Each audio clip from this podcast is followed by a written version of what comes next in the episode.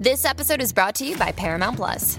Get in, loser! Mean Girls is now streaming on Paramount Plus. Join Katie Heron as she meets the plastics in Tina Fey's new twist on the modern classic. Get ready for more of the rumors, backstabbing, and jokes you loved from the original movie with some fetch surprises. Rated PG 13. Wear pink and head to ParamountPlus.com to try it free. Survivor 46 is here, and so is On Fire, the only official Survivor podcast. And we have a twist this season. The winner of Survivor 45, Dee will be joining us every week. We're going behind the scenes of the biggest moments, the how and the why things happen, and the strategy and analysis you can only get from someone like me, a Survivor winner. Listen to On Fire, the official Survivor podcast, wherever you get your podcast.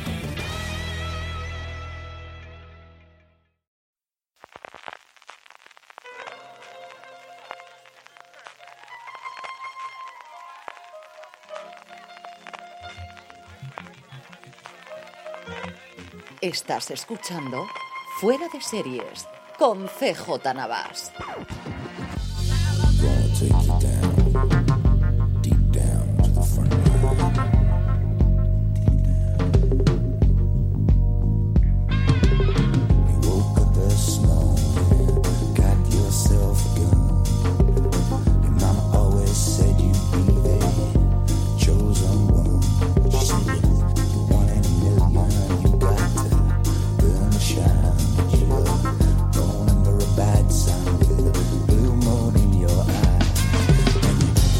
Bienvenidos a Fuera de Series Review, el programa de Popstar FM donde cada semana analizamos, comentamos y destripamos nuestras series favoritas.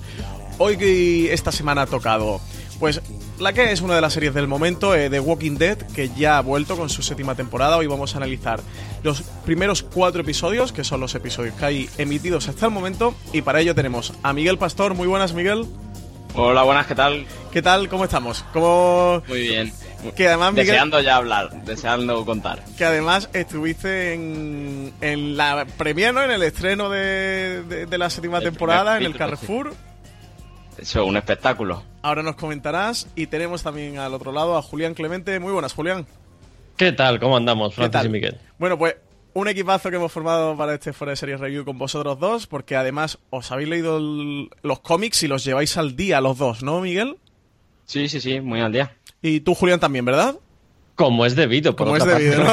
Como es debido y no como hago yo, que todavía ni he empezado. ¿eh? Me, pesa mi conciencia todavía no haber, no haber empezado. Eh, cuando pares no vas a poder... Cuando empieces no vas a poder parar, ¿eh? Joder, pero es que tengo mogollón... Es que, eh, estoy absorbido ahora por el mundo de Marvel, Julián. Me estoy leyendo las sagas regulares. Tengo más sagas regulares de... Ahí está bien. Tengo más series regulares de las que puedo... De hecho, ahora antes de grabar estaba con Doctor Extraño, que de, de Aaron y Bachel, que me, me, está encantando, me gusta muchísimo. Eh, pues vosotros dos, que además habéis leído el cómic, así que, mm, que, aprovecharemos también para comentar un poco y hacer un poco de paralelismos, ya que además el creador del cómic es Robert Kirkman y es el actual showrunner de, mm, de la serie de Walking Dead. Eh, por empezar el capítulo de hoy, sí que comentar antes de nada que va a ser full spoiler. O sea, esto ya es séptima temporada de Walking Dead, cuatro primeros episodios. si alguien no ha visto hasta la séptima temporada de Walking Dead, no tiene sentido que le haya dado play a este. A este no debería ni haberlo descargado, ¿no? No debería haberlo descargado. Claro, si vas por la tercera, oye, esto es la séptima. Eh, así que va a ser full spoiler en cualquier momento. Eh, si no habéis llegado a la séptima temporada todavía, o hay alguno de los cuatro episodios que todavía no hayáis visto, pues os lo paráis y os lo dejáis para, para la semana que viene o para cuando acabéis, eh, cuando os pongáis al día de, de la serie. Eh, por empezar a comentar, yo creo que, bueno, el primer episodio de Walking Dead de esta séptima temporada venía totalmente intricado, ¿no? Con, lo que fue el final de la sexta, así que si os parece bien, empezamos a comentar el final de, la sexta temporada. Em, Julián, eh, vaya cliffhanger, vaya corte que nos metieron con Negan y con su Lucille. Eh, nos dejaron en asco absolutamente. Fue un tema muy controvertido. ¿Qué te pareció a ti eh, este final que dieron a la sexta temporada y bueno, que han mantenido este cliffhanger, esta expectativa para el comienzo de la séptima temporada? Pues fíjate, yo que no me meto, yo que no me suelo meter en redes sociales para ver las impresiones de, la gente de los capítulos, sí que veo alguna, alguna review de, otro compañero y tal. Eh, mi, impresión fundamental fue la que tuvimos en casa, de qué cabrones, lo han cortado justo en el momento preciso, porque lo estábamos viendo, sí habíamos leído el, el cómic, sabíamos eh, lo que pasaba y, bueno, eh, en la última temporada, en el último capítulo, lo que sí vimos es la gestión de los tiempos que suele hacer la, gente de, The Walking Dead, de la, de la serie de televisión que es una gestión, eh, digamos, eh, muy, muy, muy tacaña, muy cicatera. Mm, van, van soltando las cosas poquito a poco. Ya en la temporada pasada tuvimos algo de lo que ya estamos teniendo también en esta, de, repartir un poco eh, el espacio y el tiempo para cada personaje, de dedicar episodios enteros a contarte lo que está pasando en un determinado escenario y luego en el siguiente volver a otro y contarte lo que ha pasado en paralelo, etcétera, etcétera, de manera que la, acción avanza muy lentamente. y bueno, era una posibilidad es decir, eh, antes de ver el último episodio sabíamos que podía acabar precisamente con ese gran enfrentamiento del bate, el famoso enfrentamiento del bate, o podían dejarlo justo ahí y han elegido dejarlo justo ahí, que, a mí me pareció una decisión inteligentísima porque nos han tenido todo, todo este tiempo en ascuas y preguntándonos y contaminándonos de la contaminación que llegaba de la propia productora de, quién iba a caer bajo, bajo Lucille. Eh, Miguel, ¿a ti qué tal? ¿Qué te pareció el final de la sexta temporada?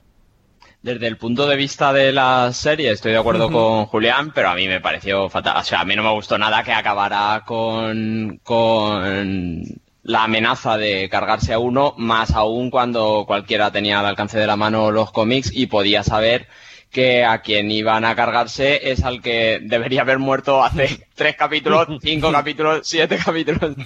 Me pareció muy mal y de hecho no creí que lo fueran a hacer bien a la vuelta. Creía que, iban a liar alguna y que me iban a desenganchar otra vez como cuando estuvieron en la cárcel. Claro, esto eh, generó una controversia espectacular en Estados Unidos. Hubo críticos como a las Epic Wall de Hitfix que dijeron, oye mira, no voy a volver a escribir eh, de The Walking Dead, de hecho se ha encargado otro compañero de Hitfix, lo ha cumplido.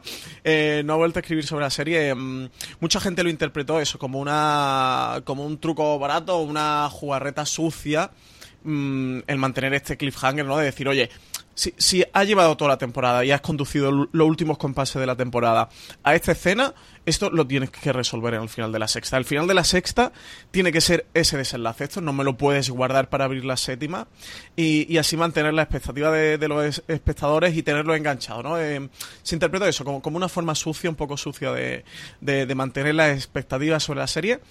A mí también me lo parece. O sea, a mí creo que no me parece ético lo, que, lo que hizo Robert Kirkman y lo que hizo el equipo de Walking Dead.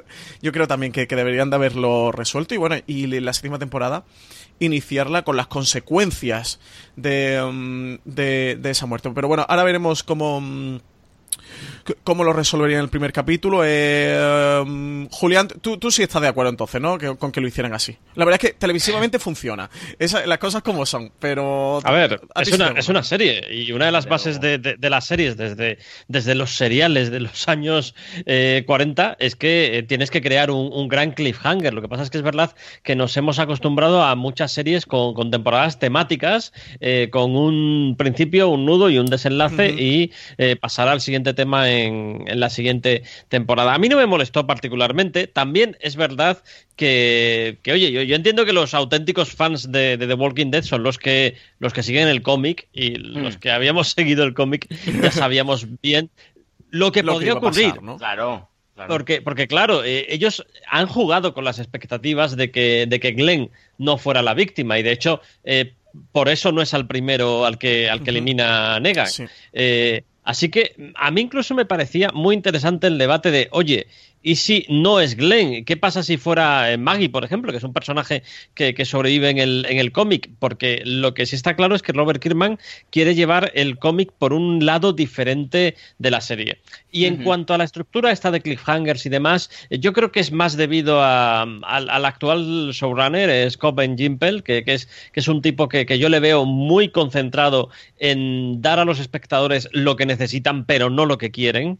Eh, de ahí vamos a esa estructura estructura circular que se lleva empleando en las últimas temporadas. De ahí vamos a esos cliffhangers cicateros de los que hablábamos, hablábamos antes. Y yo creo que, que, estas son las reglas del juego, ¿no? No, no hay que quejarse. Es decir, las series de televisión de toda la vida nos han matado a JR y ya nos dirían en la siguiente temporada quién era el asesino.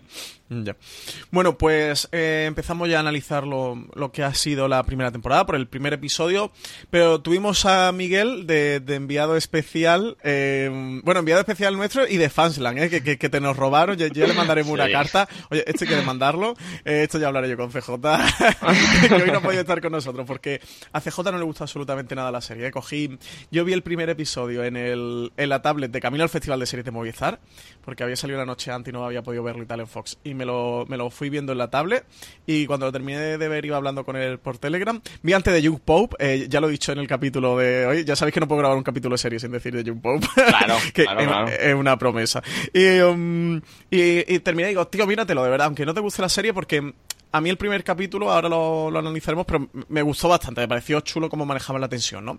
Y cómo construimos un thriller de una hora acojonante. Y, lo vi en cuanto llegué a Madrid, llegué al Festival de Serie y dije, ¿qué, ¿qué te ha parecido? Yo súper emocionado. ¿Qué te ha parecido el capítulo de Walking Dead? Y me dijo, vaya mierda, no me ha gustado nada. y, le dije, pues tío, entonces desde luego que la serie no es para ti. si no te gustó el primero, no es para ti. Eh, si no traes el bagaje también de las demás temporadas, entiendo que, no, no tienes la, no tienes la tensión, porque a ti te da igual que maten al chino que al otro. Claro, si no tienes el, como el lazo emocional, ¿no? Con los personajes, para que te afecten. Eh, tú estuviste en un evento que montó Carrefour con Fox, ¿no? Para, para estrenar eh, esta séptima temporada. Cuéntanos, ¿cómo fue aquello? Que, bueno, yo, me mandaste la foto, que yo era una auténtica pasada. Cuéntanos, ponnos, ponnos los dientes largos con tu experiencia. Un escenario brutal y además hecho con mucho dinero. Eh, esto era el parking, una parte del parking del Carrefour, eh, tenía una pantalla gigante, en el medio estaba montado todo lo que es el escenario como si fuera un apocalipsis zombie y al otro lado del parking había montado como si fueran unos tejados para subirse que es donde eran, donde estaban las gradas. Eh, y desde ahí vimos luego el capítulo, el principio fue genial. La verdad es que desde que entras al parking de Carrefour ya está todo ambientado, las filas que había que hacer para ir entrando poco a poco eran con cinta de esta de alerta de zombies. Eh, al entrar había actores haciendo de supervivientes que te llevaban, un poco te dirigían a una zona como de habituallamiento donde te daban un, unas Coca-Colas, unas palomitas y tal. En la pantalla, mientras, mientras estábamos ahí, estuvimos como una hora y media hasta que empezó el capítulo. Eh, en la pantalla iban pasando anuncios de Carrefour, pero adaptados a la serie. En plan, em, el kilo de carne a tanto, no dejes que Nigan te lo vea. O chubasqueros a 1,99 para pringarte de sangre y pasar entre los zombies. Y luego, claro, había un... al principio a mí me pareció que había pocos zombies, porque éramos mucha gente y había como seis zombies y luego una zona al fondo donde estaban, no sé, 15 o 20 eh, haciendo como un pasillo donde tú te ponías un peto y pasabas para adentro y tenías que ir a coger una Coca-Cola al fondo y tal. Pero claro, cuando ya quieren que la gente se suba porque va a empezar el capítulo, se oye un disparo y empiezas ahí gente, habría 60 zombies, pero 60 zombies maquillados como en la serie. 60 zombies que te ponían los pelos de punta. Y decías tú que el, que el capítulo tenía tensión, pues imagínate si por los pies te está pasando zombies. Eso te iba a preguntar, Miguel. Eh, aparte del capítulo que ahora lo vamos a destripar bien, ¿cómo fue la experiencia del visionado de ver ese capítulo con esa tensión? Muy tensa. rodeado de zombies. Muy tensa. La, verdad es que los chicos de Fansland tenían entradas privilegiadas, era primera fila y es verdad que es donde más se disfrutaba el espectáculo, pero mientras estaba moviendo el capítulo eh, venían arrastrándose zombies pasaban por arriba, se oían disparos, o sea, se oía, se oía el espectáculo que estaban montando. y eh, luego, cuando acabó el capítulo, para llevárselos a todos de ese escenario que estaban, pasó un chico haciendo como de Daryl con una moto, hizo allí unas acrobacias y empezó a quemar rueda para hacer ruido y ya se fueron todos los zombies ahí detrás y ya bajamos. Oye, Julián, si esto lo montan el año que viene, nos tenemos que pillar entradas, ¿eh? Sí, Habrá, habrá que ir. A ver, a ver, a ver con qué tal, ¿eh? Porque eh, yo creo que este es uno de los puntos. Hay, hay puntos como de enganche eh, tanto al cómic como, como, a la serie de televisión. Y este es uno de los puntos. Otro de los puntos era, era eh, la guerra final contra. ¿Cómo se llama el tipo del parche? El gobernador, efectivamente. Ahora, ahora mismo ha habido un, un punto con, mucha cabeza y quien haya leído el cómic me entenderá eh, que también es eso, punto de, punto de arranque en el cómic y tal, pero evidentemente eh, para necesitar estos saltos tienes que tener luego muchos bajos, con lo cual no puedes repetir esto, esto continuamente. Y Mirad, yo ya me atrevo a hacer una, una predicción de las mías, que, que, son las que suelen equivocarse. Eh, estoy convencido que el final de la temporada será el estallido de la guerra contra la gente de Negan. Es decir, vamos a estar calentando durante, vamos a estar calentando banquillo durante toda la temporada y subiendo la tensión para que al final estalle pero que no tengas esa guerra, que la guerra se no dice, para la siguiente. Pero tú no dices el final del parón que hacen ahora, dices el final, final de el final de la temporada. El final de la muy largo, ¿no? No, desde luego. Sí, pero, pero eh, yo creo que, va con la doctrina que nos está enseñando Jimpel en la serie. ¿eh? Sí, no, no, si el ritmo que va esta gente de Walking Dead, ya os digo yo, que, que viene una invasión zombie de verdad al planeta Tierra, ¿eh? Porque al ritmo que se van administrando. Bueno, empezaba a analizar el primer capítulo. Primer capítulo, eso, que teníamos a, todo el grupo de Rick eh, arrodillado ante Negan y, los suyos con, su bate Lucille viendo a ver a quién se iba a comer esa noche. ¿Y um, qué os pareció el, capítulo, Julián? Un capítulo que tenemos un, montaje muy interesante para crearnos esa tensión y en la que van a jugar con en todo momento con las, por un lado, con las expectativas de, a quién mata Negan, que en el cómic, como ya habéis dicho, bueno, pues ya se sabía que era Glenn y, y, todo el verano la gran polémica era si matarían a Glenn, que era el que se sabía por el cómic, o si serían un poco originales, ¿no? Un poco innovadores de, oye, ya todo el mundo sabe que, que a quien mata es a Glenn, pues apostarán por, por matar a otro. Yo, eh, desde todo momento se jugó desde, desde AMC con, con eso, con la posibilidad de matarlo. De hecho, rodar un, el, como el asesinato, el bateo con cada uno de los personajes para que no se pudiera filtrar, o si se filtraban, pues eran todos los personajes, entonces ahora que adivinar. Que luego hay una escena donde, luego hay una escena donde salen. En Exactamente, en, el ese flashback que hace recordando, recordando Rick. Sí, yo luego lo pensé, ¿eh? digo, a lo mejor eh, han dicho como que era para que no se filtrara lo del asesinato, para que nadie mm. se quiebre la cabeza, y realmente lo iban a rodar para el tema de los flashbacks, han dicho, oye, vamos a aprovechar, decimos esto y así nadie se preocupa en filtrarlo, mm. porque no hay filtración posible. Yo eso luego lo pensé. Eh, y también... Esto es... Dime, Esto es como el cerdo, hay que aprovechar hasta la última gota de sangre. Ya ves, esta gente. y, um, y, por otra parte tenemos esa catarsis que le hace Negan a Rick de... Um, no sé, podemos decirlo de una forma un poco bestia de casi que sodomizarlo, ¿no? De, um, de bajarle los humos a Rick, de decirle, oye, tú has sido el grupo, el líder de este grupo durante mucho tiempo, ahora el líder y el que manda soy yo, aquí Rick Grimes ya no es nadie. Eh, Julián, ¿qué te pareció a ti el primer capítulo? Pues mira, a mí me pareció un, verdadero prodigio de suspense y de diversión. Yo luego vi, reacciones del, capítulo de gente que hablaba de que aquello era pornografía televisiva y tal. Eh, tíos, lleváis seis temporadas en esta serie. Ahora, ahora os parece pornografía. Y, de verdad, esto no es de Wire. Eh, por, mucho que nos queramos dar de, serie eh, hardcore y demás, esta serie no deja de ser más que la serie espectáculo del momento, igual que en su momento pudo, pudo serlo perdidos. Y estamos aquí para divertirnos. Y, la diversión es, pues eso, zombies, gente que Mm, zombies que se comen a la gente, gente que lo pasa mal, gente que entabla guerras con otra gente y de, esto va la serie. En esos parámetros, pues nos hacen un episodio que te pasas todo el episodio sin saber lo que, lo que va a pasar, incluso aunque hayas leído el TVO, lo cual me parece absolutamente genial, que, que, juega completamente con juega con nuestros sentimientos esta gente, no tiene, no tiene son, son peores que Negan. No, no tiene eh, escrúpulos ninguno. No tienen escrúpulos ninguno. Primero, te cogen a, un tipo eh, para, para, interpretar a Negan, que es Jeffrey D. Morgan, que, que pues le tienes cariño, ¿no? De haberle visto en, Supernatural, que era el, padre de los muchachos y eso, y, te lo meten como el, el, mayor hijo de puta que, que está sobre, sobre la Tierra. Eh, y luego mm, te, mantienen sin saber qué, va a ocurrir durante todo ese tiempo. Te alivian cuando de repente el que muere es, es Abraham, que, ya había muerto de hecho en, los cómics eh, a la altura, quiero recordar, de, cuando ocurre lo de, lo de Negan, e inmediatamente otra vez te, golpean cuando, cuando quien se carga es Glenn, que, es un episodio que, yo supongo que, le tenía mucho cariño eh, toda, toda la audiencia de la serie.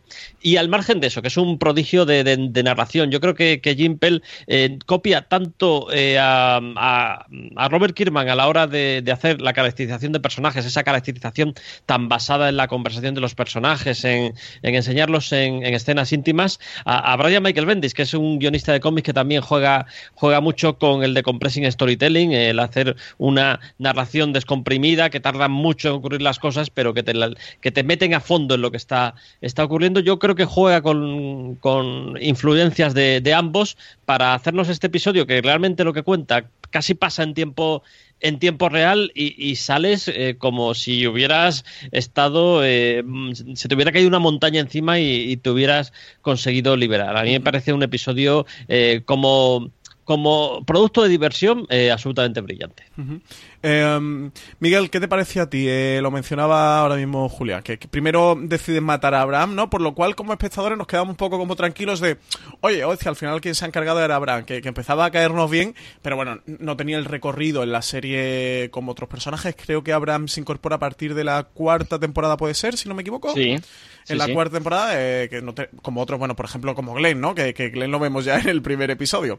Eh, era un personaje con mucho menos recorrido y que tenía menos lazos afectivos, ¿no? Y dentro es como era el mal menor, ¿no? Como, bueno, dentro de los que pueden caer era el más prescindible. Y luego, más tarde, a los 10 minutos o 5 minutos, vamos a ver que, que también matar a, Glenn. Un, algo que se interpreta por mucha gente como un truco fácil, ¿no? De decir, oye, a Glenn te lo tenías que cargar porque era el que se cargaban en el cómic, era el que te ibas a cargar, pero ya que te has metido este cliffhanger de tres meses y medio, cuatro meses, eh, claro, no nos puedes matar a Glenn. O sea, esto ya es como doble cabronada, ¿no? Encima que al final era para que todo sea formado para que fuera Glenn. Así que cogí y te has cargado el otro antes. ¿A ti qué te pareció? ¿Cómo manejaron este asunto en The Walking Dead? A mí magistral, pero cuando acabó el capítulo, yo cuando vi que no, que no se cargaban a Glenn, yo echaba peste y decía, otra vez van a salvar a Glenn después de meterse en un cubo debajo de un cubo de basura media temporada, es cuando le vais a arrancar otra vez a que, a que sobreviva. Me parecía ridículo, pero al final, igual que te decía que al final de la anterior temporada creía que no iba a salir nada bien de, del cliffhanger aquel, yo creo que lo hicieron perfecto, eh, lo que dice Julián, el llevar a a, la audiencia a ese relax de ya no se van a cargar a Glenn como habéis oído por ahí en los podcasts y luego cargárselo me pareció genial.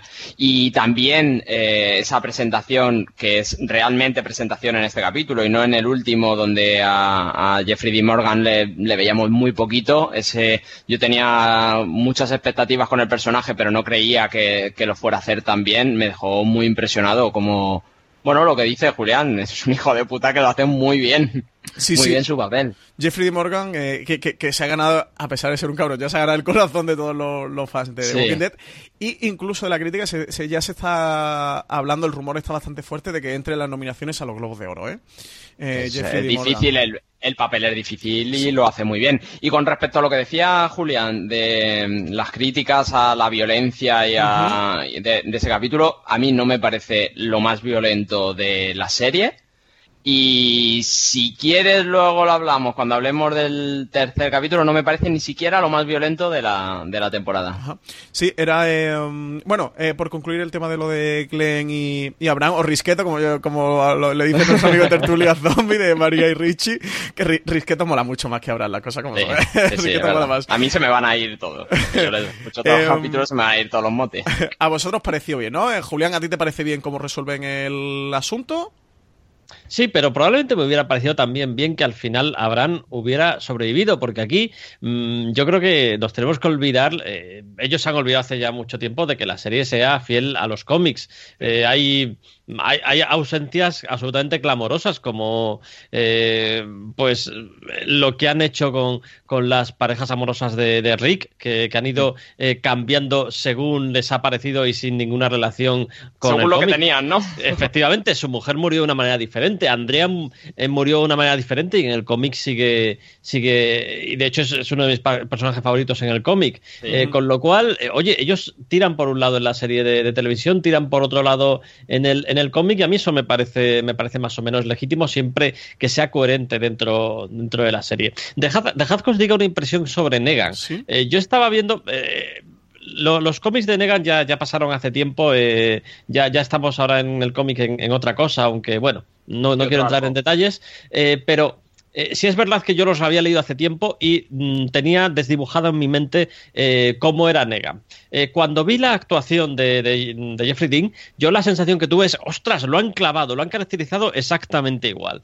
Y nada más acabar el, capítulo salté sobre el cómic para, para compararlo y me di cuenta que no, que es fundamentalmente diferente. Pero ha ocurrido algo que, que no ocurrió en absoluto con el gobernador, que es, ves, ves al ves al actor ahí plantado con el bate y es Negan por todos los lados que lo mires. Y eso, eh, incluso escapando esa caracterización milimétrica con respecto al, cómic, me parece eh, una, victoria, porque además es una victoria que no consiguieron con el gobernador y que, lo hayan conseguido ahora eh, da prueba de cómo ha cambiado la serie desde, desde que ha entrado el nuevo productor ejecutivo. Sí, es verdad. La verdad es que sí, que Negan es un personaje que, en dos capítulos, bueno, en dos capítulos, en uno, en una aparición de cinco minutos ya dejó a todo el mundo fascinado y es verdad que, el carácter ahí de, Jeffrey Morgan es un se planta con una presencia y, que le da una fortaleza al personaje que, que, sí que llegó a fascinar, ¿no? De decir, hostias, oye, el villano que tenemos aquí en The Walking Dead no, no es poca cosa.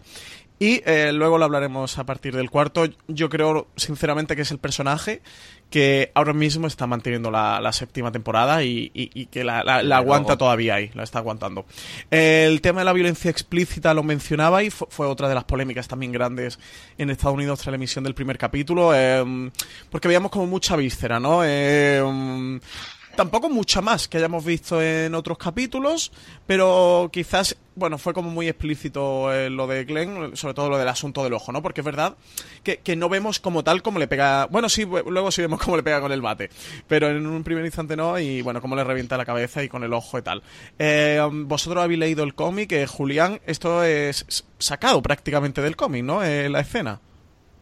Sí, yo creo que es el, la el típico momento que lo tienes que clavar, lo tienes que hacer exactamente igual que en, que en el TVO. Y, aquí era difícil porque, a ver, en el cómic yo creo que es un poquito más exagerado. Eh, más violento, ves lo que, ves lo que le hace, claro, ves lo que le hace a la cabeza en el cómic y, y, bueno, digamos que aquí le han hecho lo mismo, pero han puesto la cámara en un sitio que yo me atrevería a decir que es es elegante.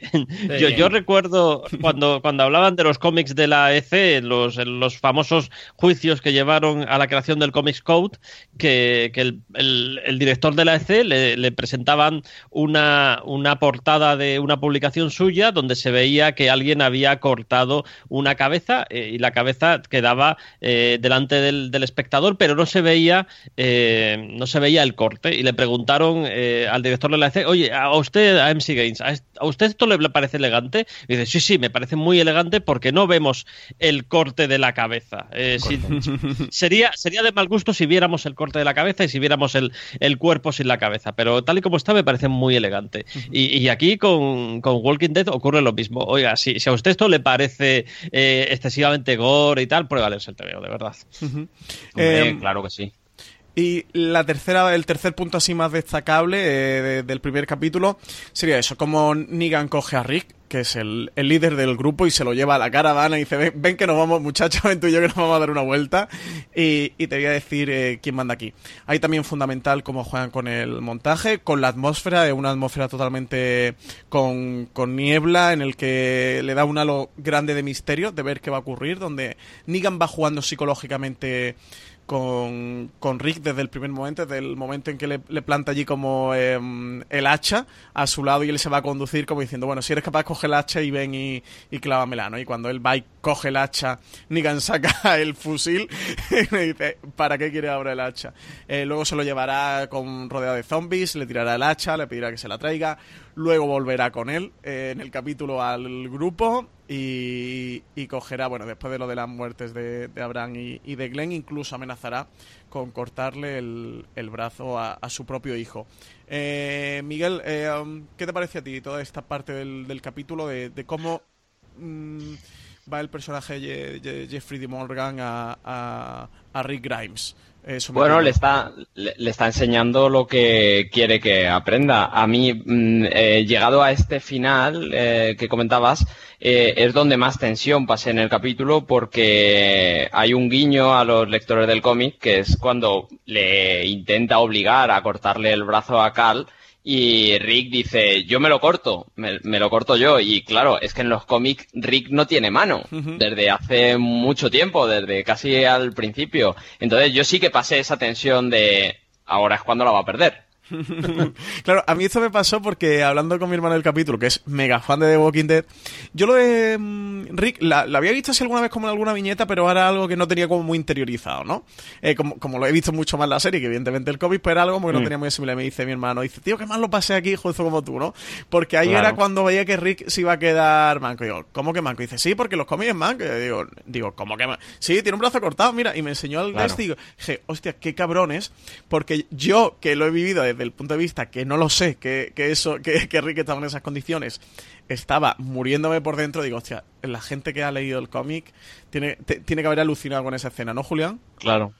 Sí, eh, porque además ahí sí que es un momento, yo creo que hay momentos para la gente que ha leído el cómic, hay momentos para la gente que no ha leído el cómic y hay momentos que, que no son para nadie, que es un poco para, para dejarnos a todos a cuadros. Y este es uno de los que hubieras leído el cómic o, o no lo hubieras leído, te ibas a quedar pensando qué narices va a pasar. Yo estaba convencido de que, de, de que alguna mano salía por ahí Rodando, ¿no? no, llegaba al final del episodio. Y, y bueno, eh, es también una manera de aliviar tensiones, si os dais cuenta al final cuando, cuando, cuando llega Negan y, y un poco le dice, bueno, pues, pues, eh, ya, ya- ahora, ahora ya que te has hecho caquita, eh, esto es lo que hay. Eh, um, bueno, pues a mí eso, yo eh, no sé si queréis comentar alguna cosa más del primer capítulo, del capítulo que además tenía un título eh, muy gracioso, entre comillas, que, que era eh, Llegará un día en que no estarás. Eh, lo titularon Algo que os dejé en el tintero. Miguel, ¿qué queráis comentar antes de pasar al segundo? No, no, no, tienes razón, es muy curioso eh, eso, esa idea filosófica que, que se pone en el título, ¿no? Eh, eh, les plantea que no son los amos de ese mundo y que siempre hay un tío más cabrón que tú que, que va a venir a quitarte lo que tienes. Y se llama Negan. y Lucille. Eh, Julián, ¿algo más del primer capítulo antes de pasar al segundo? Sí, nada, lo que tú decías, señalar la importancia de, de que, también ha sido un personaje muy bien caracterizado. Esta, este sí que lo han dejado igual que el TVO, ¿eh? Sí, hostia, lo de Lucille, eh, joder, eh, la verdad es que caga, ¿eh? eh dices, ¿cómo, ¿cómo puede asustar mucho más un bate con un alambre de espinas que una metralleta? Y, y lo consigue. Además, un bate que siempre está chorreando de sangre y como va diciendo Nigan todo el rato, eh, hoy está sedienta, ¿no? Él va diciendo, hoy tiene hambre, hoy no tiene hambre, hoy tiene sed, hoy no tiene sed. Eh, pues eso, sin mucho más que comentar eso. Sobre todo, a mí me gustó muchísimo la atmósfera y el montaje que le, que le dan al capítulo y sí como esa mecánica de thriller que le imprimen a todo el episodio, que lo pasas realmente va mal, pero que cuando acaba dice, hostia, esto, esto es buena televisión de verdad. A mí me gustó muchísimo y uno de mis capítulos preferidos eh, de, de toda la serie. Bueno, pasamos al segundo capítulo, eh, titulado El Pozo, el famoso capítulo donde vamos a ver, donde vamos a conocer al reino y al rey Ezequiel, que es un misterioso líder con nada más y nada menos que un tigre. nada más y nada menos que un tigre. Eh, um, ¿Qué tal? ¿Qué te pareció a ti este primer episodio, Miguel? Hombre, alucinante ver un tigre. Además, no, se, se nota que es un croma, pero, pero está bien hecho. Y, y yo además estaba esperando este escenario porque me gusta mucho, me gusta mucho el, el reino. No me ha gustado eh, la explicación que dan al final del capítulo cuando le cuenta a Carol toda esa ¿No historia. te gustó esa historia? eh, Oye, pues a mí me moló mucho. nah. Ahora lo comento, pero a mí Mm. sí me moló mucho. Yo creía que podía pasar la serie sin, sin él explicar por qué, por qué tiene montado eso, todo eso de que se cayó en el foso. Me- esa parte no, no me gustó poco, ¿no? mucho. Sí. Eh, Julián, ¿qué tal? ¿Qué te pareció a ti el segundo episodio? Mira, para mí eh, me gustó mucho más que, el primero. De hecho, eh, curiosamente es el, episodio que, mejores reviews ha, recibido. Estaba aquí consultando eh, las, mm, los porcentajes de Megacritic y, y, sube bastante con respecto al primero. También porque el primero tuvo mucha crítica negativa en, este que hablamos. Uy, qué cosa más gore, tal. pero a mí me gustó mucho, sobre todo por, mm, cómo siguen desarrollando a, Carol. La interpretación me, parece magnífica. Es, es una especie de, de Gollum, de cómo, cómo cambia de. ¿eh? Claro, el papel de ama de casa que se ha inventado y que, que pudiera ser ella hace antes, antes de, del ataque zombie y, quién ha llegado a convertirse. De hecho, yo para mí es uno de mis personajes favoritos, cómo ha evolucionado Carol a lo largo de, las temporadas y uno de los mejor llevados, eh, los que mejor llevados están. Y, luego, eh, pues oye, mira, eh, a mí la, presentación de, ese, de, ese, de ese rey, ese falso rey, sí que me gustó, me, me gustó muchísimo y, estoy de acuerdo, Miguel, con que, a ver, la explicación esta sí que sí que es necesaria, pero no ahora. Yo creo que es muy pronto. Me, suena que en el cómic, tampoco lo tengo demasiado fresco, que en el cómic tardaba mucho más en darte la explicación, al menos unos cuantos unos cuantos números y, de repente saber que el rey va, desnudo, eh, pues oye, yo es, eh. esa eh, de hecho, no encaja demasiado con la filosofía que está teniendo la serie de, guardarse las cartas y ya las jugarás más, más adelante. Así que yo, creo que la había guardado un poquito más. Creo que se cagaron un poco a las expectativas de críticas de ahora que pinta este señor hablando así en esta... sí, yo creo que también por ahí eh, Os quería hacer una pregunta. Vosotros que habéis leído el cómic, eh, Miguel, ¿Cómo es el rey Ezequiel en el cómic? Eh, ¿Es como lo que hemos visto en la serie por ahora? Aunque por ahora lo hemos visto muy poco. Eh, bueno, de hecho solo lo hemos visto en un capítulo, eh, en este segundo capítulo titulado El Pozo. ¿Cómo es? ¿Tiene diferencias? ¿Es exactamente este personaje? Es que justo por eso es por lo que no me gustó mucho que diera esa explicación tan temprana, porque se abre muy pronto a Carol, se abre a, a explicarle, oye, mira, yo en realidad no soy el personaje que es un rey en, en este reino y que todos me alaban y que controlo toda esta zona con un ejército y todo bien organizado, sino que rápidamente se nos cae un poco abajo cuando empieza a contar que, bueno, yo no soy nadie, yo es que me gusta hablar así y he hecho el actor para que toda esta gente esté bien. Yo, eso no es tan así en el cómic. Eh, Julián, ¿cómo es exactamente el rey Ezequiel del cómic? Pues es básicamente esto, es un personaje muy carismático, lo que pasa es que descubrimos que tiene truco eh, un poquito eh, más adelante, llega a ser un personaje muy importante eh, y bueno, luego es que no quiero contar más porque es, uno, es una de las gracias del cómic y de, uno de esos últimos golpes que hemos, que, hemos leído hace, hace poco. Pero, pero más o menos sí que, sí que han clavado eso al tipo, al tipo que, carismático que va por ahí con, un tigre. Y insisto, ojalá hubieran tardado un poquito más en descubrir el pastel. Y otra cosa, no, no establece una relación tan directa con Carol, sino con otro personaje del cómic. Sí, y, hombre, la relación que establece con ese otro personaje, yo no creo que llegue a establecerla aquí con Carol, aunque no. Vete tú a saber. Hombre, no sé en el, del cómic. Eh, yo este eh, grabé este programa de el Tertulia Zombie que hacen como un repaso de todos los capítulos. Se los recomiendo a todos los fans de The Walking Dead que lo estén escuchando. Que se vayan al podcast, que lo escuchen, que, está muy chulo y ellos hacen un, un, review de cada capítulo. Yo hice el segundo con ellos y yo se lo dije está claro que el rey Ezequiel, yo no sé en el cómic, pero aquí a Carol le quiere meter el tigre. yo se dije en el episodio. El tigre de Bengala se lo quiere meter el rey Ezequiel a, a Carol Duty, ¿eh? Eso está más que claro. Ah, em, ¿El cómic también? ¿O no? O, va por otro lado? O sea, me refiero, ¿tiene, ¿tiene un interés romántico? En el, en el cómic establece relación con Mission. Sí, pero una relación romántica me refiero. Sí, sí, sí. Yo, al menos la intención en la serie, si se la vi desde el primer momento, dije, uh, este no, eso no se lo esté, ¿sabes? No es, como cuando tú le cuentas algo a alguien de, te voy a abrir mi corazón como es súper amigo, pero realmente llevas otra intención. pues me un poco eso, muy de, te voy a contar. Eh, por hacer un poco de repaso primero el capítulo, antes de empezar a destriparlo, para que la gente se sitúe, eh, aquí todo lo que ha pasado en el primer episodio no, no avanza la trama, sino que nos vamos a lo que está ocurriendo con los personajes de, de Carol y de Morgan, que, que son asaltados y, y bueno, lo, lo, recogen, llegan a, a este reino en el que el momento que despierta a Carol, pues Morgan lo va a conducir a que conozca al rey Ezequiel, que, que, les, eh, lo, que le va a hacer una presentación eh, para ciega, bueno, casi como si fuera el rey Arturo, pero en un, en un teatrito pequeño.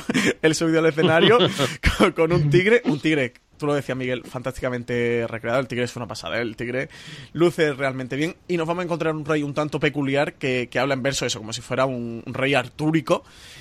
Eh, y en el que, claro, vamos a encontrar el personaje de Carol muy desconcertada. A mí me, hacía mucha gracia ver a la actriz eh, en esas escenas porque cuando le, le, hacían el contraplano de él en la silla de ruedas, ella estaba poniendo una cara como: ¿Este, este qué está diciendo? En plan, ¿este que ha fumado? eh, decíais que, que no gustó el final de cuando él explica.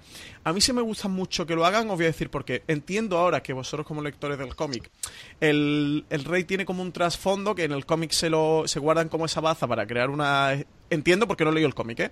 unas expectativas en el lector que luego se la van a desmontar, mientras que aquí no da lugar a esas expectativas porque entre que lo conoces y se destapa hay 20 minutos o 15 minutos. Mm. Pero um, yo en el momento que estaba viendo todo aquello eh, sentía como un, un halo de surrealidad que, que, no tiene nada que ver, absolutamente nada que ver con, con, The Walking Dead. Tiene gracia que diga esto cuando una serie fantástica de zombies, ¿no? Pero, que no es, sí, pero eh, era muy raro, ¿no? No te encajaba. Eh, eh, exactamente, er, era un elemento que no es del mundo, no es del universo de Walking Dead. Y era muy chocante. Y, y además yo lo estaba viendo y me, me, estaba riendo mucho, me reía mucho, porque también me pasó que cuando, cuando Carol, la escena después de conocerlo a él, se levanta en su habitación, no sé si os fijaste que, que hay habitaciones en, en, letras así también, como si fueran de... de um, de manuscritos del siglo XII. Así, una frase, es una frase que te Con frases, cita. claro. Y eran citas. Y de repente yo veo K punto de punto. Y para el capítulo, o sea, lo vi para el capítulo y dije, porque pensé, digo, tío, esto va a poner algo como William Shakespeare, ¿no? WS, ¿no? Algo así, ¿no? Y, y empecé a pensar, digo, hostia, ¿qué poeta o filósofo británico puede ser K. Punto, punto? Y dije, ¿qué coño? Es King Ezequiel, son sus frases. Pero que sus frases eran frases de mierda, como es verdad, es verdad. vacía el pozo, rellena el pozo.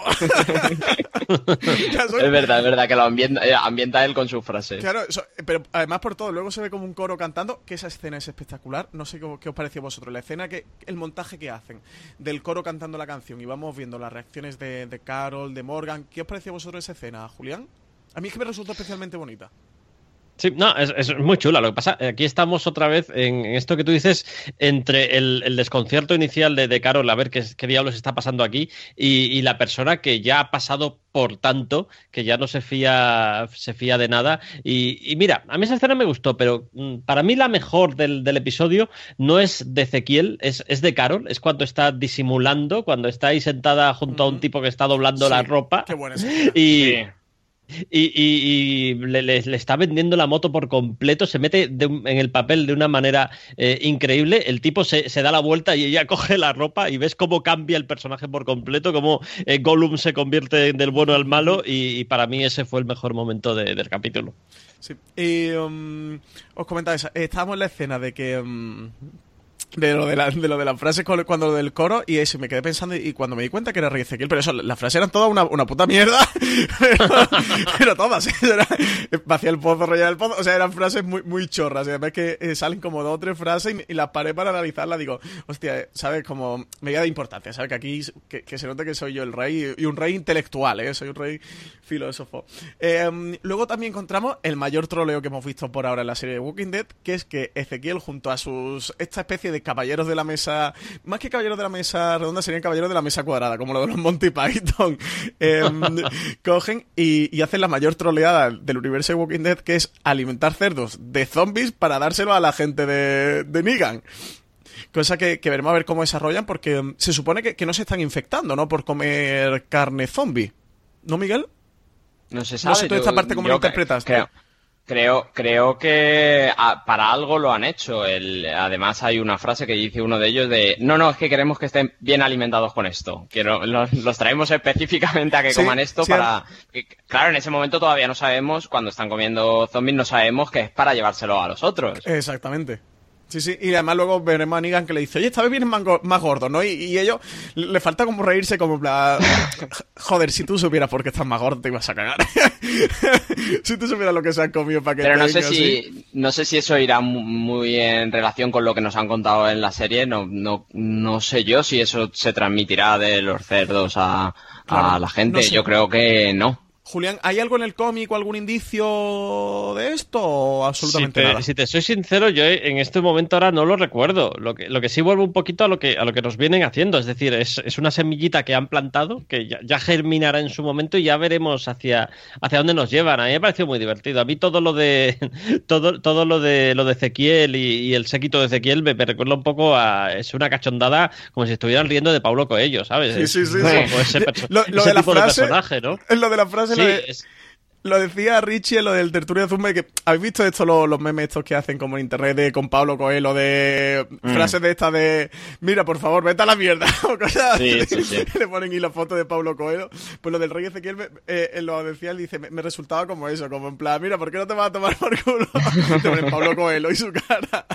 Y yo lo mío así. Yo digo de verdad que con este capítulo me lo pasé pipa. De verdad ha sido el, creo que el único capítulo de Walking Dead que me harté de reír, de verdad, de pasármelo bien, de decir, oye, ¿cuánto me he reído? Y con lo de la troleada de los cerdos, sí que no sé si va a tener una, o sea, sí que le es que no, no sabía por dónde interpretarlo, si por eh, tenemos que darle los cerdos, porque si no nos van a matar, y eh, dándole zombies, pues no nos cuesta a nosotros pastos, porque vemos que un, un reino que tiene sus huertos y sus pastos que, mm, que producen, ¿no? Y son autosuficientes. En vez de darle las plantas que tenemos a los, a los cerdos y tal, y que nos coman recursos, pues que se coman a los zombies y no nos cuestan nada, entre comillas, estos cerdos, ¿no? Eh, alimentarlos. Eh, O exactamente, o si es como una guerra bacteriológica que vamos a ver. em, no, no sé, pero eso me, me parece una troleada magnífica, porque los otros cuando se estén comiendo las chuletas, sean chuletas de zombies, me parece increíble. la morcilla de zombies me parece increíble. Em, y luego la escena que vemos después, creo que ya que saltamos a la escena en la que, en la que el rey Ezequiel le abre, digamos, su corazón, que, que esto, si no hay que marcarlo como explícito, le abre su corazón a, a, Carol y, y le dice, bueno, se desmonta, ¿no? Desmonta toda esa fachada que, que él ha construido. Yo, como os digo, a mí sí me gustó mucho esa escena porque hasta ese momento es verdad que me había reído mogollón, que, que el capítulo me estaba resultando tremendamente divertido porque era muy troll, todo el capítulo era muy troll, pero, pero en ese momento dije, ahora ya he entrado en el capítulo, ahora sí me ha gustado porque además eh, creo que los dos actores están muy bien. Y, que la historia de él es un- una historia muy de The Walking Dead, una historia muy de supervivencia, ¿no? Una historia de, de esos supervivientes, esa gente que, que- que se ha enfrentado ante un- una hecatombe eh, humana y, y cómo han conseguido sobrevivir a ella, cómo se han enfrentado y vemos muchos perfiles diferentes de cómo muchísima gente se ha enfrentado a una misma situación de formas diferentes, con situaciones diferentes, eh, y al final todo lo que lo une es que todos son supervivientes, ¿no? Han llegado a sobrevivir. Y a mí esa historia del rey Ezequiel, de verdad me- llegó y mm, me llegó a sobrecoger un poco de, esta que te pega el pellizco y decir, coño, qué, historia tan bonita. Eh, Julián, a ti, tú, tú si hubieras preferido que hubieran mantenido la tensión, ¿no? Mm, No, no, yo, a mí la historia me gusta muchísimo eh, y, y es lo que al final te completa al personaje. Lo que pasa es que hubiera esperado un poquito más a conocer al personaje, a, que avanzara, a que avanzara la trama, a entrar en las interioridades de lo que está pasando en, en esa, en ese pequeño paraíso que se ha montado antes de, enseñarte todas las cartas. Simplemente es eso, me hubiera guardado algunas para, para un poquito más adelante. A mí eso a mí sí me deja satisfecho de decir, bueno, ahora entiendo todo lo que ha ocurrido. Ahora ya me, ha justificado de que tenga un tigre, de que tenga frases de mierda por todo el reino firmadas con su nombre y, que hable en verso. Bueno, venga, ahora ya el capítulo se me ha molado y me reí mogollón. Eh, Miguel, ¿tú qué tal? Y que además eh, eh, la mejor parte para mí de esto es que hace una, una reflexión filosófica y sobre la humanidad de que hay gente que necesita esta parafernaria Exacto, para, sí. para seguir a alguien. Necesitan un guía y necesitan que le hagan, que se lo envuelvan bien para poder tragar con eso y, y seguir adelante en una situación como la que están en ese apocalipsis. Completamente. Em, yo ahí vi como un discurso muy de Walking Dead, eh, a ver que, cómo lo veis vosotros, como muy del tema de mm, como de la religión, entre comillas, de, de la gente, hay gente que necesita un líder, hay gente que necesita un mesías, hay gente que necesita que otros tiren de él, que otros arrastren de él, ¿sabes? Em, mm, hemos visto, por ejemplo, al grupo de Rick, ¿no? Como que Rick siempre, bueno, ha habido veces que no, pero como que se ha abanderado y ha tirado de todo el mundo como un, como un líder fuerte y tal. Y aquí vemos el, como el líder carismático, ¿no? Del que la gente confía, la, gente necesita ante esta situación confiar en alguien. Y, y tampoco preocuparse, o sea, me refiero, no todo el mundo ha nacido para mandar o no todo el mundo tiene necesidad o aspiraciones de mandar, ¿saben? Simplemente, entre comillas, no se quiere rayar con ese tema, quieren, quieren alguien que les guíe. Y, y como el rey Ezequiel cuenta de que él ha cumplido esa misión por unas circunstancias totalmente mm, llevadas por el azar, ¿no? Por el fruto de, del azar y, y bueno, como él mm, sabe que cumple esa, esa función y, y lo cuenta casi un poco como si lo hiciera de forma mm, eh, caritativa, ¿no? Aunque luego también, bueno, pues lo- volvemos a eso, que al final dices, tío, sí, pero, pero te has montado un reino, ¿sabes? Es como, tan desinteresado no eres, ¿sabes? En plan, Rey Ezequiel, relájate un poco, que... Pero bueno, sí que, que intenta conquistar, eh, como contarles historia y como una especie de conquista que le hace a Carol Rara, veremos a ver por dónde, por dónde avanza esa trama y que acabará haciéndole ya un planteamiento de que se vaya como, bueno, a una especie de medio, in- camino intermedio, ¿no? A una cabaña que luego veremos que irá a visitarla, eh, tigre en mano, eh, y ahí ya el capítulo se va fundido a negro, ya no sabemos qué, qué ocurre, no, no sé cuándo lo volveremos a retomar esta historia. Y de ahí pasaríamos al, cap- al tercer capítulo, el capítulo de Zelda, el, bueno, capítulo de Daryl completamente. Y antes de hablar del capítulo, me gustaría plantear otro debate que, que el tercer y último gran debate que se ha planteado esta temporada eh, sobre la serie, que es porque es algo que ya habíamos visto de Walking Dead, pero es algo que hasta el cuarto capítulo eh, mm, ha sido tal que así, que eh, cada capítulo se lo han dedicado a una trama completamente diferente. Yo aquí esto lo asemejaba un poco como lo que te hace Juego de Tronos. Juego de Tronos es consciente de que tiene muchas tramas en muchas localizaciones diferentes y bueno, ellos la manera de ir avanzando todas las tramas que, han encontrado es irtelas mezclando en un capítulo de forma con el montaje, ¿no? De ir, meterte todas las tramas en un mismo capítulo, o al menos el 75% de las tramas en un mismo capítulo y te van solapando con montajes, pues te van entrecortando las escenas. En The Walking Dead han apostado por dedicarle el capítulo completo a esa localización y no lo entremezclan. Y, y ha habido mucha gente que se ha quejado, sobre todo eso, muchos fans, de decir, oye, es que mm, hay personajes de los que no sabemos tres o cuatro capítulos, o casi que mm, una cuarta parte o la mitad de, de una parte de la temporada, porque ya sabéis que la temporada de Walking Dead eh, la dividen en, en dos partes de ocho capítulos, creo, ¿no? Sí, son 16 capítulos por temporada. Eh, Sí. ¿Vosotros esto cómo lo veis? Julián, ¿a ti mm, si te gusta esta forma de planteamiento de capítulos de Walking Dead? Por otra parte, ¿a ti tampoco te terminan de encajar? ¿Tú cómo los ves? No, yo estoy, yo estoy encantado. Oye, a ver, eh, lo que pasa es que yo ya empiezo a tener una, una edad. No soy, no soy tan joven como, como vosotros, que, que sois unos, unos niños apenas saliendo del cascarón, y no tengo prisa. me, me puedo desgustar mi serie tranquilamente. Incluso puedo esperar varios días para llegar a ver un, un capítulo, aunque no suele pasar con, con, con Walking Dead. Eh, más que nada por aquello que no te lo destripe. Eh, pero, pero sí, eh, pues oye, es, es, es la manera en la que han elegido contarlo. A mí me parece bien. Yo no, no tengo prisa porque me, me salten al, al, siguiente, al siguiente personaje y también es una manera de darle unidad y consistencia a cada, a cada capítulo. Es, eh, digamos que es menos culebrón eh, en el sentido estructural y, y es más desarrollo de, de, personajes. Yo creo que con ese, con ese, con el sistema este de, de saltar de una trama a otra, puedes enmascarar más que está pasando o que no está pasando algo. Es decir, eh, tú con que si tienes cuatro o cinco localizaciones y solo mueves tres tramas, eh, esto, esto te lo dicen expertos en, en narrativa de, de soap opera con que solo muevas dos o tres tramas, en las otras veces que vayas a los escenarios, no tienes más que dejar que entren, salgan los personajes y digan, digan alguna frase que recuerde a lo que ha pasado anteriormente. Pero de esta manera no, de esta manera estás vendido. Si, si fracasas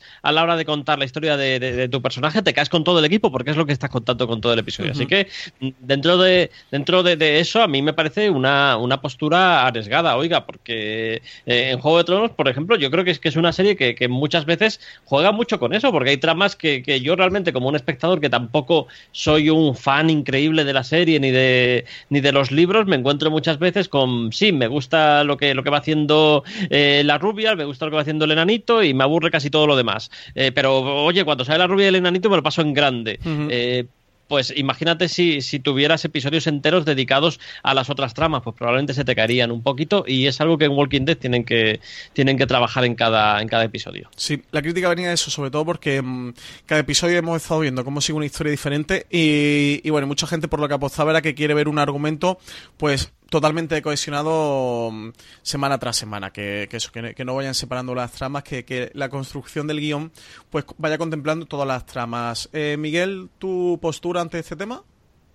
Yo estoy de acuerdo con Julián. De hecho, en la última, en el último review que grabamos sobre el final de la anterior temporada, hacíamos un poco debate de eh, los tipos de sociedades que nos estaba enseñando eh, aquí de Walking Dead y ahora estamos metiendo además una monarquía y otros espacios que a mí me parece que son es imposible compaginar todas esas tramas para que avance más de 20 minutos en tiempo real de, de, todas las tramas a la vez en un capítulo. Y yo creo que esto viene porque mmm, tenemos un personaje que es Negan, que queremos verle el 90% de cada capítulo y el otro 10% que salga Lucille, pero es que no puede ser. No, no, yo creo que, yo creo que nos tira mucho eso y es verdad que paramos y estamos dos capítulos sin ver a Negan y, y adolecemos de eso.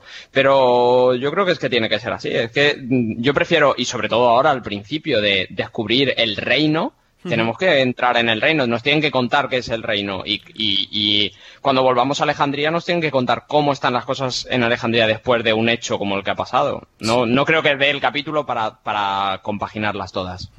Yo, yo sí he sido muy crítico con, con, este asunto. A mí sí que no me gusta absolutamente nada y sí que me parece un error de la serie porque um, The Walking Dead me parece que es mucho más fuerte, me parece que es mucho mejor serie eh, cuando están todos juntos. Eh, al final es una serie que muy coral, que, que donde el, el protagonismo de los personajes está muy repartido, que sí que tenemos a Rick un poco por encima, o ahora a Negan, que sí que tienen un perfil un poco más, más alto, pero es una serie muy dividida entre muchos personajes o tremendamente coral. Y, y, creo que la serie, por ejemplo, en el tercer capítulo, en el capítulo de la celda, en el que solo tenemos a Daryl, bueno, también tenemos un poquito a Negan, ¿no? Y, y al, al, grupo del, de los salvadores en, en, el santuario, en su lugar. Pero eso, a mí, a mí me parece que, que la serie sí baja bastante el, el, pistón de nivel y aparte eso, se, se me deslavaza todo mucho. Eh, creo que sí se puede hacer. No sé si es que o no quieren, eh, porque a ellos les gusta más esta forma, o, o, o, no saben cómo encajarla bien con la serie, llevar las tramas mm. a, a la vez, porque es como os digo, eh, tenemos el ejemplo de Juego de Tronos. Me refiero, esto es posible y funciona. O sea, estamos hablando de Juego de Tronos, que a mí me parece mm, mucho mejor serie que, que The Walking Dead. Me refiero, que, es posible de hacer. El problema es que, no lo están haciendo. Y yo sí que creo que, que todas las tramas avanzando, porque ahora que en, en el quinto capítulo, eh, que yo sepa por el tráiler, por la sinopsis, no se habla del reino. Entonces, el, salió en el segundo episodio. No vamos a volver a saber nada del reino de Morgan, de Carol, del rey Ezequiel hasta dentro de cinco episodios más. Eh, ¿Sabéis que cuántos episodios van a pasar para retomar el reino? Cuando veamos el próximo capítulo del reino ya habrá pasado un mes, un mes y medio del capítulo anterior, que ya se te han ido muchos detalles. Yo creo que narrativamente eh, es un error y a mí particularmente eh, sí, sí, sí, que no me gusta este, esta forma de trabajo. Bueno, pero también eh, yo no he, no he visto eso, el, el, previo ese que dices, porque eso yo creo que lo pone Fox cuando lo ves en directo, ¿no? Sí. Yo, yo lo veo bajo demanda en Zombie y no, no me lo pone. Pero entiendo que tendrá que ir pues a otro territorio, porque también es verdad que mmm, hace mucho que tampoco sabemos de Hilltop, es verdad que tenemos que eh, hay personajes que fueron allí y también una historia que contar, ¿no? De esa parte. Uh -huh. Eh, por tocar un poco el capítulo 3, eh, tenemos que Negan se ha llevado a Daryl hasta el santuario, que es el hogar de los salvadores. Y, um, y bueno, y todo lo que va a ocurrir. Eh, si en el primer capítulo teníamos cómo sometía a Negan a, a Rick, que era el, el líder del grupo, pues ahora lo tenemos cómo lo hace con, con Daryl y bueno, cómo lo van a someter a torturas con una canción que, joder, Julián, la canción te, tala, te taladra el cerebro, ¿eh?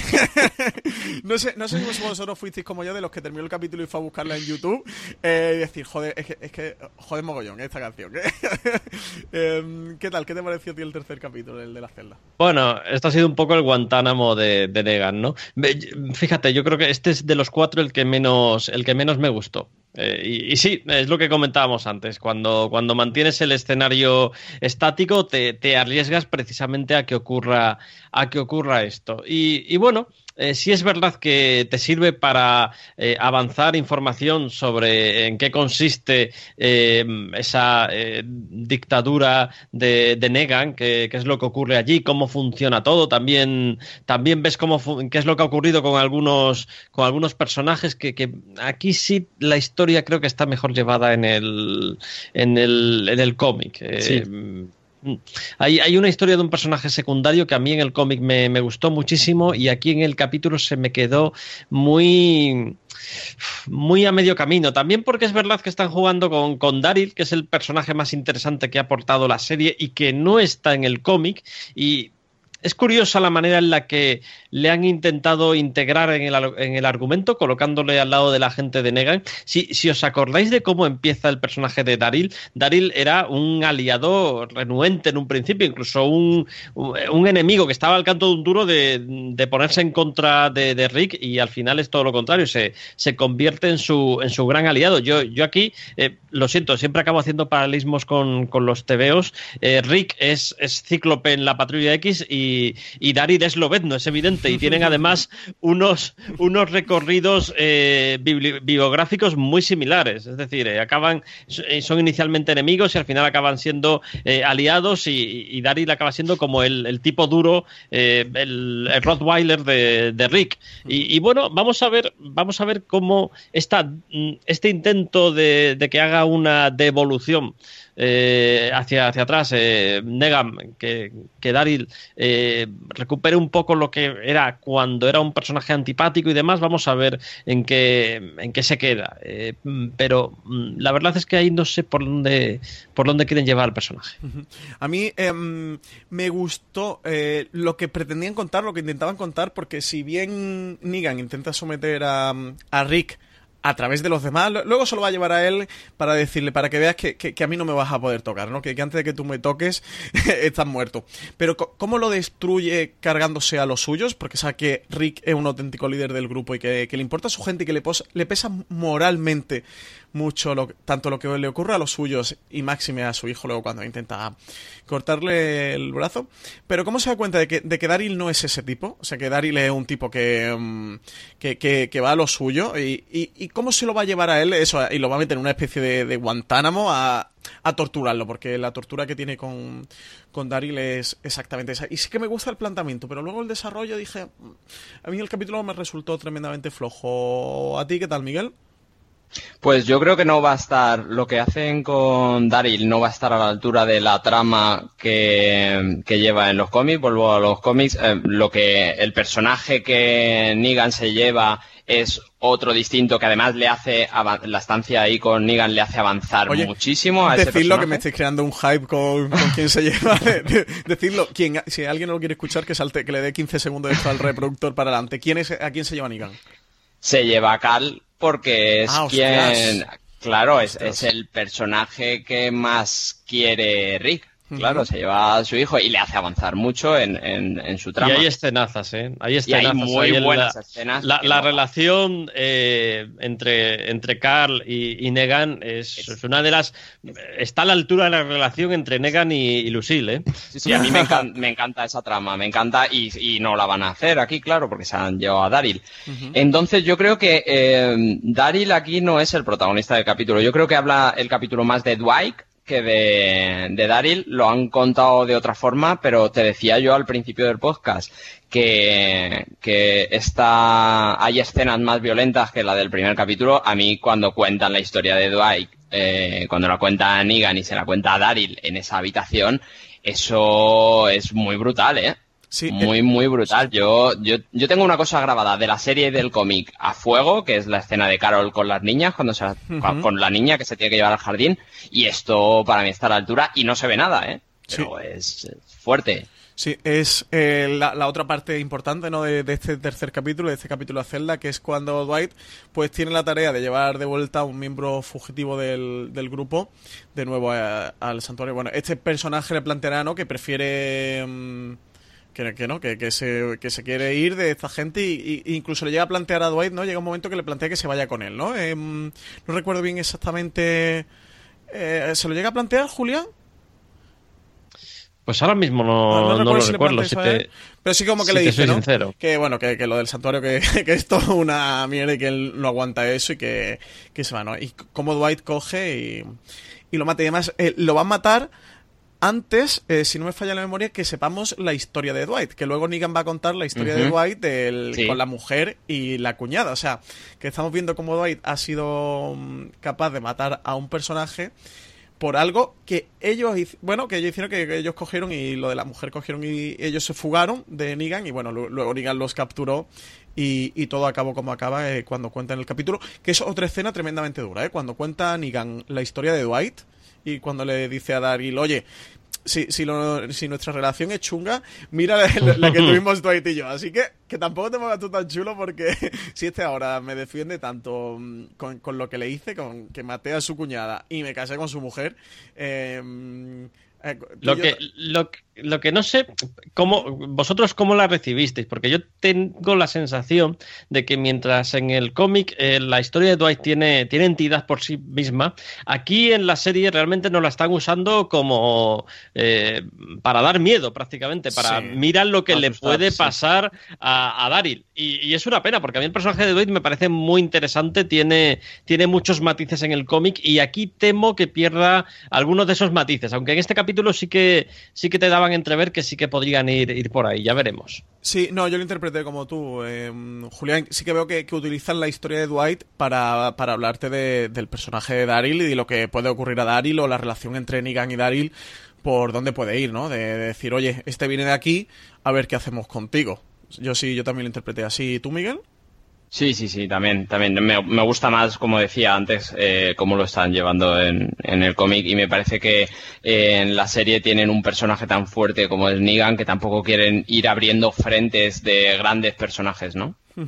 Y ya finalmente pasamos al último capítulo del review de hoy, el, el cuarto capítulo, capítulo titulado Servicio, que, es el capítulo en el que volvemos con, con Rick y el resto del grupo, que ya han vuelto de Alejandría. Se, ya Negan se va de, de aquella explanada donde, mm, donde mata a Bran y donde mata a, Glenn, donde alimenta a, Lucille, que, que, está bien sedienta, y donde ellos vuelven a Alejandría. Eh, vamos a ver esa, esa vuelta del grupo después de que de, bueno, de, ver cómo Rick se enfrenta ante la situación, un Rick totalmente mm, destruido, un Rick que, ya no quiere ser el, líder de ese grupo, ¿no? Eh, que, sí que le pesa mucho sobre su conciencia todo lo que ha ocurrido y, vamos a ver cómo se va a enfrentar a esa situación y cómo los, eh, los salvadores vendrán, volverán a Alejandría para, cobrar un, pago, ¿no? Y, cómo vuelve a enfrentarse Rick a, a Negan, a Lucille y a toda esa situación. Eh, Miguel, ¿qué tal el cuarto capítulo?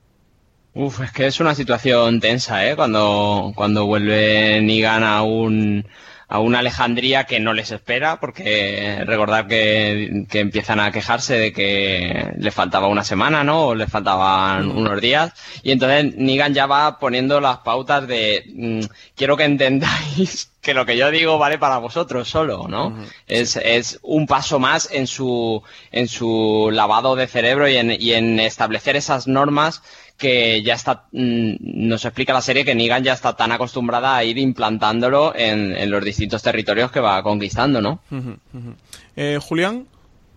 Fíjate, a mí me pareció el episodio eh, sí que sí que me gustó un poquito más que el anterior. ¿eh? Tampoco me pareció de los de los mejores, sobre todo después de los dos primeros, pero me pareció un, episodio interesante. Y, y, yo creo que en el primero nos contaron un poquito, mira, esto es de lo que va y en este nos han enseñado eh, cómo funciona en, en la práctica.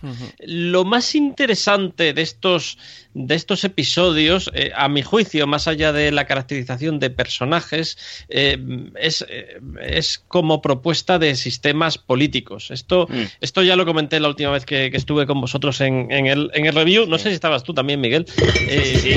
sí, Bueno, pues... comentamos sobre los distintos, las distintas sociedades ¿no? que estaban creando.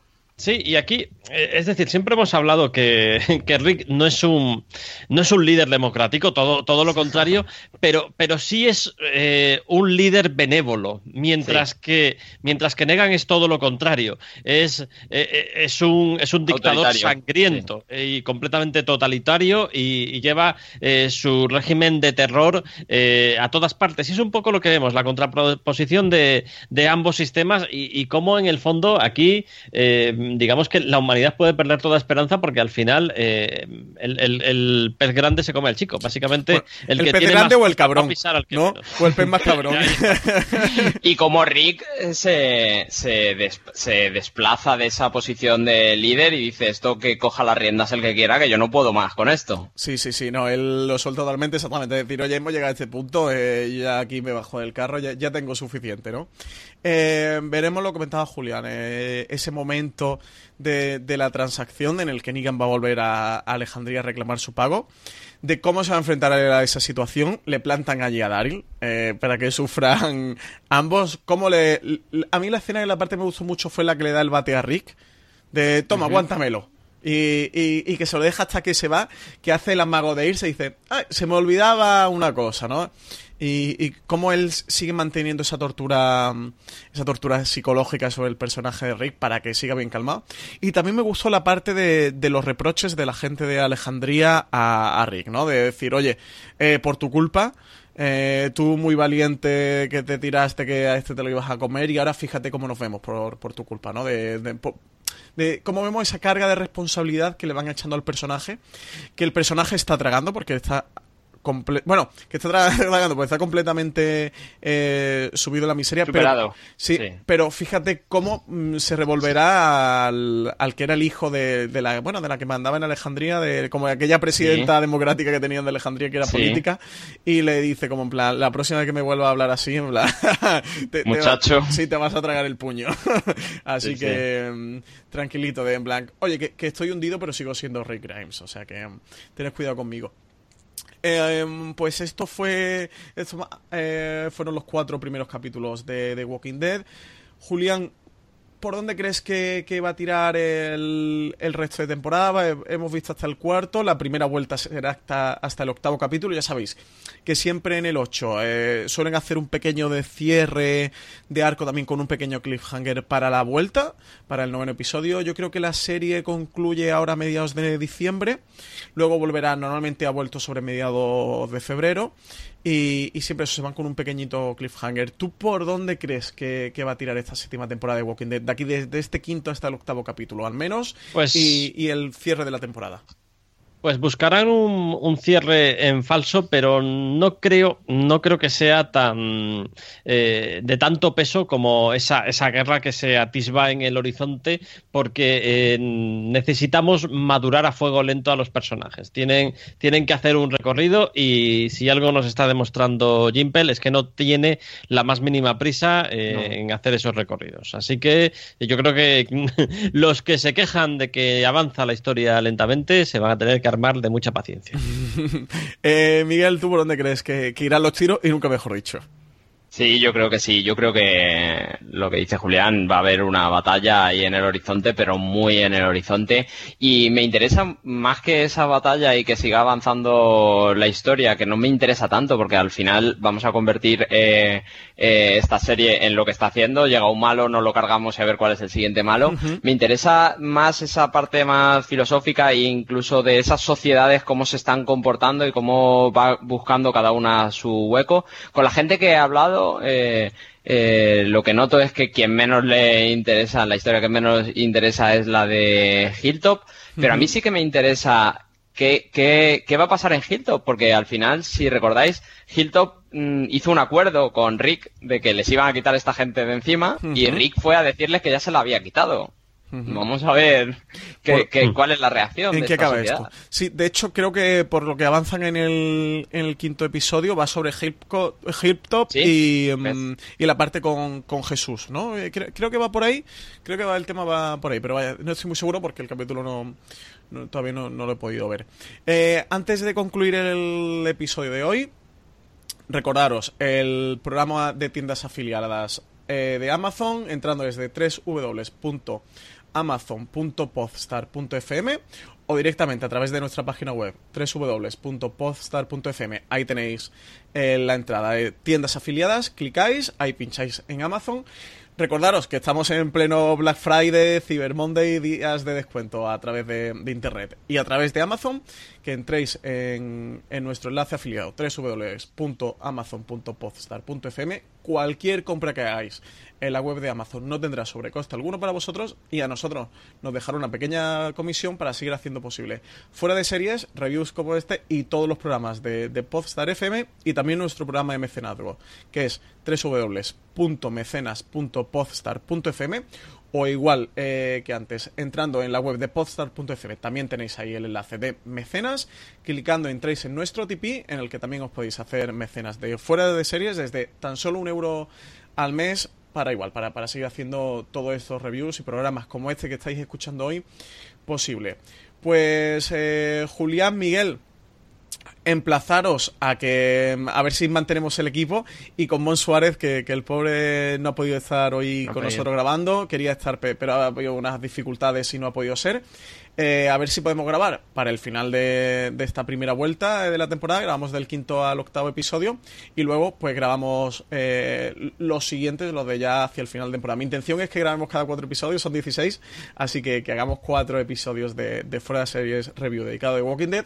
Como pensamos por otra parte hacer en el review con todo, bueno, las series que son más importantes o que más nos gustan, como por ejemplo Westworld, que también hicimos el review, el anterior review, que lo tenéis disponible, eh, con los cinco primeros episodios, con CJ Navas, eh, José Bravo y un servidor. Así que, mm, que emplazaros al próximo, eh, que en un mesecito más o menos, eh, algo menos, estaremos por aquí. Yo encantado. Julián. Pues un placer y seguiremos hablando de, de este nuevo Batman. pues nada, un fuerte abrazo a los dos muchísimas gracias por, estar hoy con todos nosotros. a seguir disfrutando de Negan, a seguir disfrutando de, de Lucille. Nos escuchamos otra vez en el review dentro de un mes aproximadamente. Un abrazo a todos, hasta luego.